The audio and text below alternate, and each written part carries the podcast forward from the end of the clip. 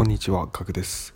今日のテーマは、いいとこ取りをしようというテーマでお話をしていきます。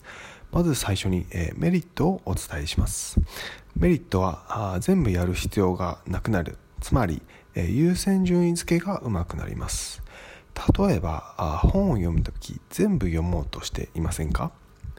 いらないエピソードや内容を読んでがっかりしたことはありませんか？それらをですね目次から読みたくなる場所だけを読んで、えー、飛ばしていくっていう飛ばし読みをするイメージになります、えー、そうすることによって、えー、違う本を読む時間を効率的に使う作り出していくっていうことが重要になっていきます。はい、えー、2つ目デメリットをお伝えします。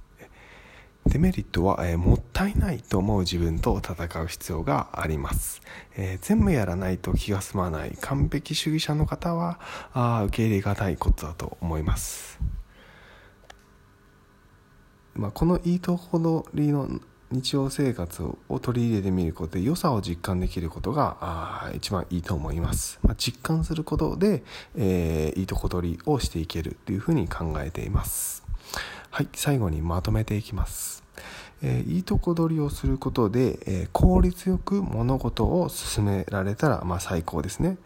完璧、えー、完璧は目指さないということが大事ですねっていう話でした。はい、今回は以上となります。ではでは。